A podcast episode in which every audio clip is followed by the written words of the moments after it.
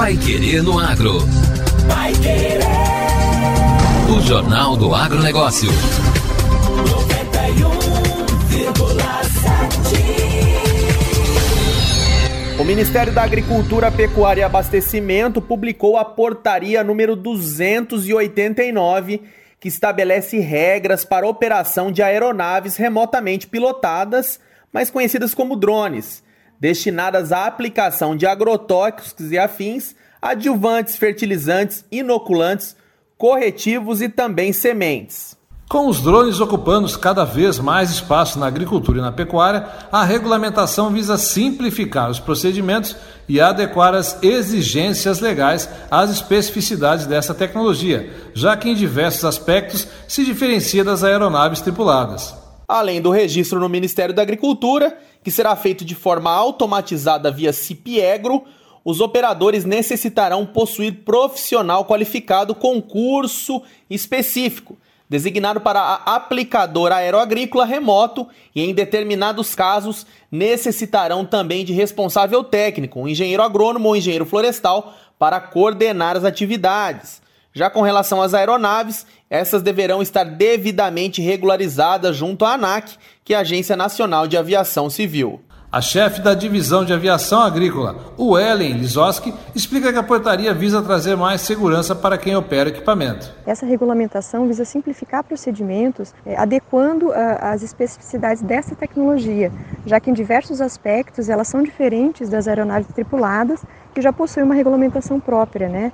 A IN2 de 2008. Essas regras visam segurança da equipe de trabalho e de terceiros também. A segurança operacional deve envolver todo o processo de aplicação desde o preparo da cauda, o monitoramento das condições ambientais durante a aplicação e o registro de arquivamento dos dados de cada operação, de forma que possam ser auditados sempre que necessário. As regras visam a segurança da equipe de trabalho de terceiros e englobam ainda distâncias mínimas de zonas sensíveis a serem respeitadas durante as aplicações, de modo a se evitar problemas ambientais e visando a saúde da população. Pai Querer no Agro. O Jornal do Agronegócio. Prazo para declarar ITR termina hoje. Os donos de imóveis rurais têm até hoje para entregar a declaração do imposto sobre a propriedade territorial rural 2021. A Receita Federal não prevê a possibilidade de prorrogação desse prazo. Já foram entregues mais de 5 milhões de declarações. A expectativa da Receita é receber 5 milhões e 900 mil documentos. A entrega do comprovante deve ser feita pela internet. O contribuinte deve utilizar o programa que está disponível no site gov.br barra Receita Federal. Repetindo, gov.br barra Receita Federal. É importante ficar atento, porque caso a pessoa não envie a declaração no prazo, pode receber multa de 1% ao mês ou fração de atraso sobre o total do imposto devido. Se o contribuinte perceber erros ou falta de informações depois de entregar a declaração, ele pode fazer uma declaração retificadora, que substitui totalmente o documento original. A retificação deve ser encaminhada com todas as informações prestadas anteriormente e com as correções.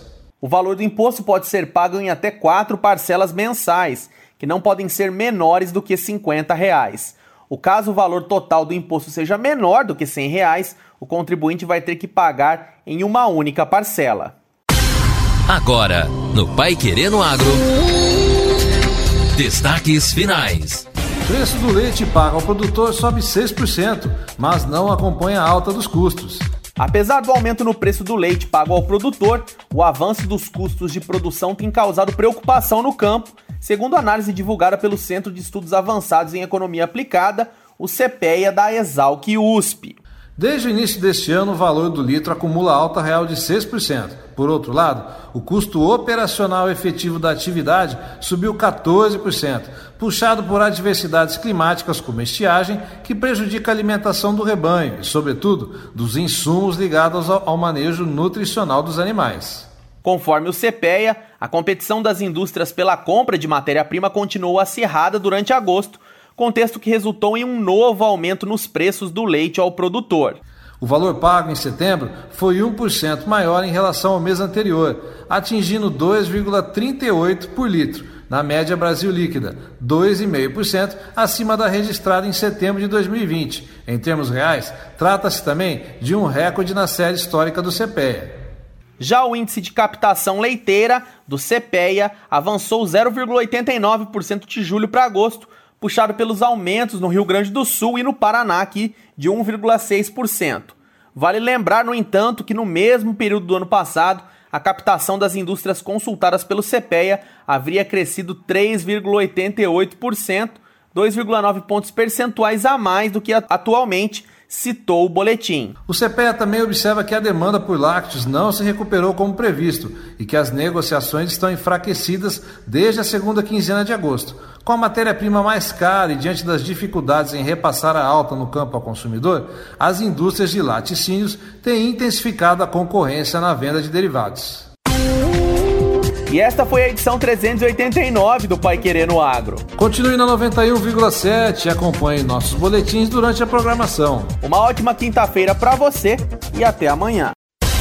Você ouviu Pai Querer no Agro. Pai Querer. O Jornal do Agronegócio. Contato com o Pai Querer no Agro pelo WhatsApp 999941110 ou por e-mail agro@paiquerê.com.br.